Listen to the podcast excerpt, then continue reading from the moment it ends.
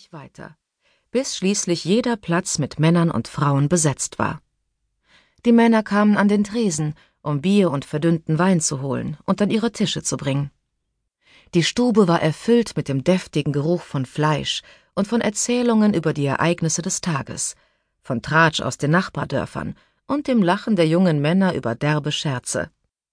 Auch an diesem Abend holte der junge Knabe Simon, Enkel des Bürgermeisters Gerard und ein begabter Musiker, nach dem Essen seine Fiedel heraus und spielte ein schnelles Lied, dessen Rhythmus den Raum einnahm und die versammelten Menschen sich unbewusst im gleichen Takt wiegen ließ. Die Menschen liebten diese Augenblicke, in denen die wachsende Heiterkeit, aufgestaut durch das Zusammensein und Bens gutem Bier, sie dazu brachten, die harte Arbeit und die Sorgen des Tages für eine Weile zu vergessen, in denen sie erhitzt und ausgelassen waren, in denen Lachen und heiße Freude die Lasten auf den Schultern vertrieb. Das musste ein gutes Wirtshaus erreichen. Die Menschen vergessen lassen, was hinter der Schwelle lag, so dass sie ihre Bürden zumindest für einige Stunden draußen stehen ließen. Irgendwann ließen sich die Frauen von der Musik hinreißen und tanzten in der Mitte des Raumes. Die wadenlangen Röcke drehten sich bei der Bewegung, blähten sich auf, wenn die Tür geöffnet wurde, und draußen konnte man den Lichtschein in der Nacht leuchten sehen, der das Zentrum des Dorfes erhellte.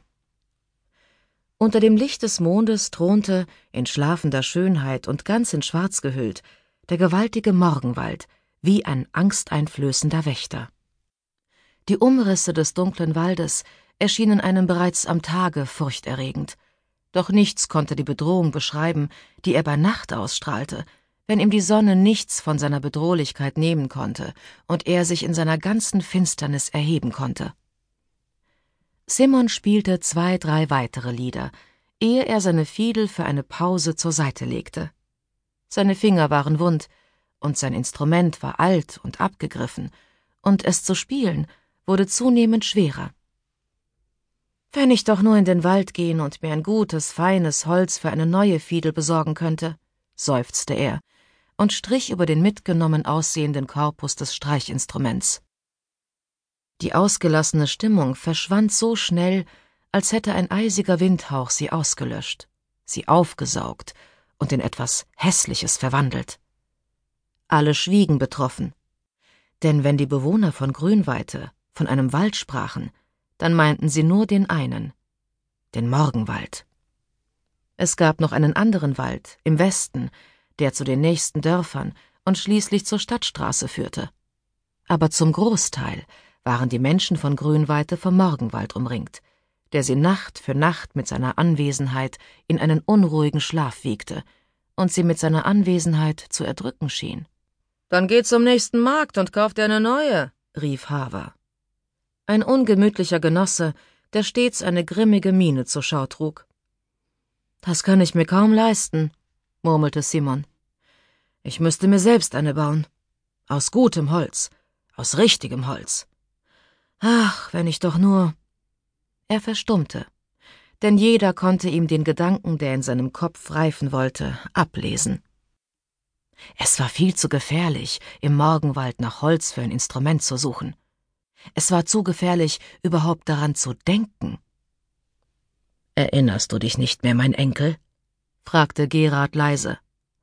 An all die Sagen um Menschen, die in den Morgenwald gegangen und nie mehr zurückgekehrt sind? an Stimmen und Wispern und Wehklagen. Natürlich kannte Simon die Sagen. Alle kannten sie. Die Sagen um verlorene Kinder, um verschwundene Reisende, um Tote und Lebende, um seltsame Geräusche und schwebende Lichter wurden zu jedem Anlass erzählt, zu jeder Sommerwende, zu jedem Winteranbruch, zu jeder Hochzeit, kurz immer wenn die Grünweiter zusammenkamen. Der Morgenwald und dessen Geheimnisse beherrschten das Dorf, seit sie denken konnten. Die Ältesten an Gerards Tisch gaben besorgtes Murmeln von sich. Ihre Gesichter waren zu verschreckten Mienen verzogen, und ihre Augen blickten verängstigt, als wären sie gerade um Jahre in die Vergangenheit gereist und sähen wieder Männer vor sich, die heute nur noch Geister und längst zu Staub zerfallen waren. Erzähl es uns noch einmal, Großvater, bat Simon in diese bedeutsame Stille. Was möchtest du hören, mein Kind?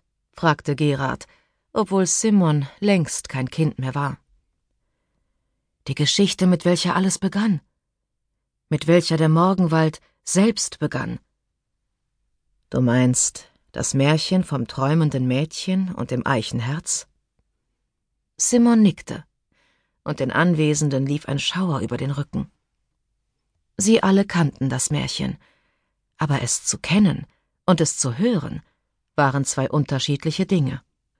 Alle Menschen, die jemals in der Nähe des uralten Morgenwaldes gelebt hatten, waren mit dem Märchen aufgewachsen, das einen bis ins Grab verfolgte. Gerard holte tief Luft. Sein Gesicht war fahl. Er hatte das Märchen schon oft erzählt. Jedem Reisenden, der durch das Dorf gekommen war, denn er wollte sie vor dem gefährlichen Wald warnen. Und jedes Erzählen schien dem alten Mann mehr Kraft zu rauben, sowie jedem Zuhörer mehr und mehr das Fürchten zu lehren. Gerard räusperte sich. Trotzdem klang seine Stimme alt und gebrechlich, wie jene Bäume des kurzen Waldstücks, das sich im Westen in Richtung der nächsten Dörfer auftat und kaum genügend Feuerholz für das Dorf bot.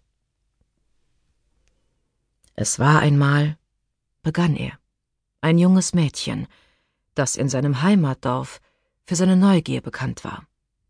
Es wollte ausziehen und Länder und Städte entdecken jeden Stein umdrehen und an jedem Fluss entlang wandern, den diese Welt zu bieten hatte. Die anderen lachten nur über das Mädchen, denn sie hielten seine Träume für kühn und fern. Der harte Alltag, so dachten sie, würde ihr die Träume schon austreiben und sie mit den anderen auf die Felder hinausschicken, wo sie Getreide ernten musste, um zu überleben und keinen Hunger zu leiden. Träumen, so dachten die einfachen Menschen, Träumen war nicht mehr als ein Hirngespinst, das vom wahren Leben abhielt. Doch das Mädchen dachte gar nicht daran, auf jene Menschen zu hören. Sie bewahrte sich ihre Träume wie einen Schatz. Und während sie heranwuchs, betrachtete sie mit zunehmender Sorge den riesigen Wald, der mit jedem Tag wuchs und wuchs und wuchs und sie alsbald von dem Rest der Welt, die sie doch zu erkunden suchte, trennte. Wie nur, fragte sie sich, sollte sie dieses blickdichte Gehölz jemals durchkämmen? Wie sollte sie einen Weg durch etwas finden, das undurchdringlich schien? Bald wuchs die Verzweiflung mit dem Fernweh, und sie flehte die höchsten Mächte an, ihr doch einen Weg durch den Wald zu ermöglichen, koste es, was es wolle. Sie wollte die Träume leben, mit denen sie die Nächte und manchmal auch die Tage verbrachte. Koste es, was es wolle? fragte jemand. Und es war so still, dass man leises Wehklagen und ängstliches Stöhnen hören konnte. Was es wolle, bestätigte Gerard, ehe er fortfuhr. Bald war der Wunsch des Mädchens, in die Welt hinauszuziehen, so drängend, dass eine arglistige Hexe darauf aufmerksam wurde. Nichts birgt so viel Magie wie die Sehnsucht eines unstillbaren Wunsches oder wie Träume, die noch nicht gelebt waren. Die Hexe gierte so sehr nach diesem Zauber, dass sie als alte Frau verkleidet ins Dorf kam, um den Mädchen ein Angebot zu unterbreiten. Sie versprach ihr einen zielgenauen Weg durch das Dickicht des Waldes, wenn sie ihr etwas mitbringen würde. Eine Kleinigkeit nur, kaum der Rede wert. Was für eine Kleinigkeit?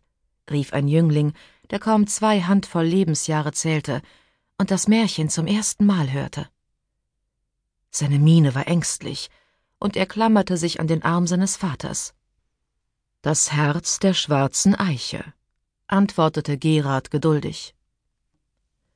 Die Hexe glaubte, das Herz verlieh ihr Jugendlichkeit und Schönheit und zudem mehr Magie, als sie je besessen hatte.